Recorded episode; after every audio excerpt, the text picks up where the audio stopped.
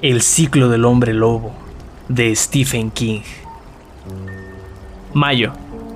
La noche anterior al domingo de Homecoming, una de las fiestas de la Iglesia Baptista de la Gracia, el reverendo Lester Lowe tuvo un terrible sueño del que se despertó temblando y bañado en sudor, con la mirada fija en las estrechas ventanas de la casa parroquial. A través de ellas, al otro lado de la carretera, podía ver su iglesia. La luz de la luna penetraba por las ventanas del dormitorio de la rectoría con sus tranquilos rayos plateados y, por un momento, esperó completamente convencido de que iba a ver al hombre lobo sobre el que todos sus feligreses hablaban en voz baja. Después cerró los ojos y rezó pidiendo perdón por su momento de superstición y terminó su oración susurrando en voz baja, en el nombre de Jesús, amén, como su madre le había enseñado que debía terminar sus plegarias. Ah, pero aquel sueño en su sueño, ya era el día siguiente y había estado pronunciando su sermón de Homecoming. En ese domingo, la iglesia siempre estaba llena de fieles. Solo los más viejos de sus feligreses seguían llamándolo el Domingo del Viejo Hogar. Y en lugar de las hileras de bancos total o parcialmente vacías, como ocurría cada domingo, en esa ocasión todos estaban llenos por completo. En su sueño, había predicado con un fuego y una fuerza que raramente conseguía en realidad. Acostumbraba hablar con voz monótona y perezosa, lo que podía ser una de las razones de que la asistencia a la Iglesia Baptista de la Gracia hubiera disminuido de modo tan drástico en los últimos 10 años, más o menos. En aquella mañana, sin embargo, su lengua parecía haber recibido el toque del Espíritu Santo y se dio cuenta de que había predicado el mejor de los sermones de toda su vida. Su tema había sido La bestia camina entre nosotros, una y otra vez martilló, insistiendo sobre ese punto, sin apenas darse cuenta de que su voz se iba haciendo cada vez más áspera, más fuerte y que sus palabras adquirían casi un ritmo poético. La bestia, les había dicho sus feligreses, está en todas partes.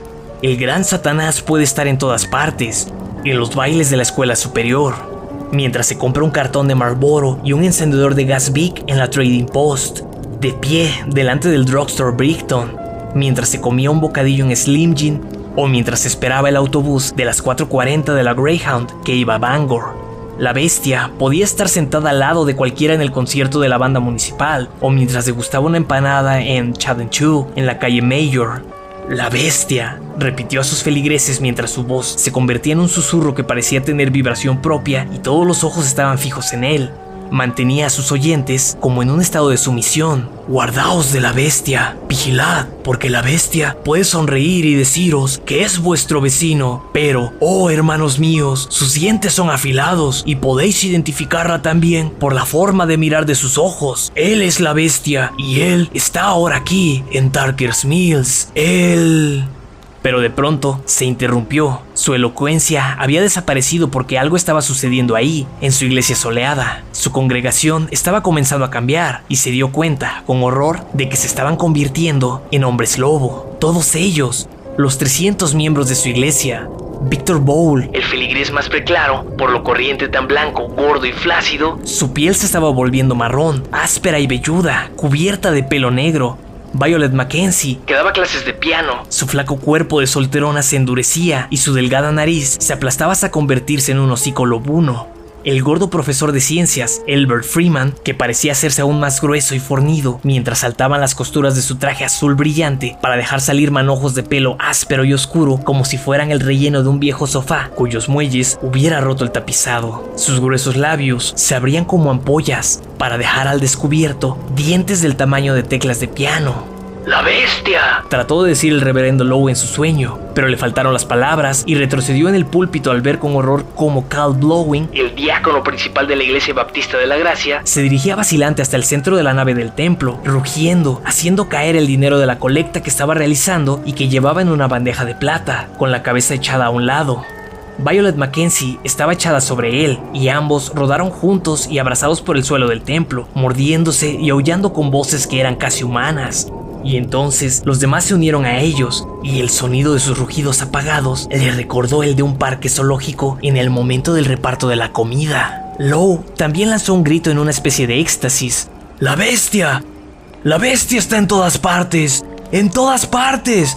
¡En todas! Pero su voz hacía ya tiempo que había dejado de ser su voz y se había convertido en un sonido inarticulado, ronco como un aullido y cuando bajó los ojos, vio que las manos, que salían por debajo de los puños de su casulla negra y oro, se habían convertido en peludas garras. Y en ese momento despertó.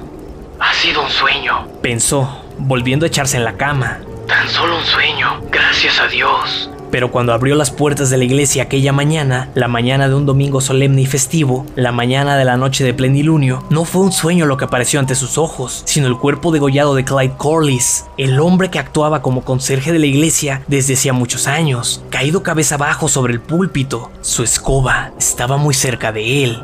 Nada de eso era un sueño, aunque el reverendo Lowe habría deseado que lo fuera. Abrió los labios con un gran suspiro que trató de contener, pero no pudo hacerlo y comenzó a gritar. La primavera había vuelto una vez más y aquel año la bestia había llegado con ella.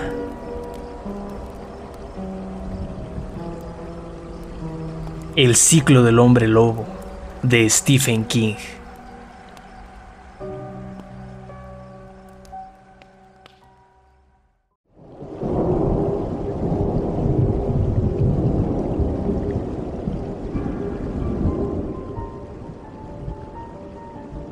Hola mundo, mi nombre es Fernando Palacios y estás escuchando Historias de Espantos, un podcast en el que grabo algunas historias de terror de mis autores favoritos. Espero que hayas disfrutado este episodio y si es así, me ayudas mucho siguiendo, suscribiendo y compartiendo mi contenido para que pueda seguir contando historias aquí. Así que dale like, suscríbete y compártelo con las personas que pienses que podrán disfrutar de una historia de espantos.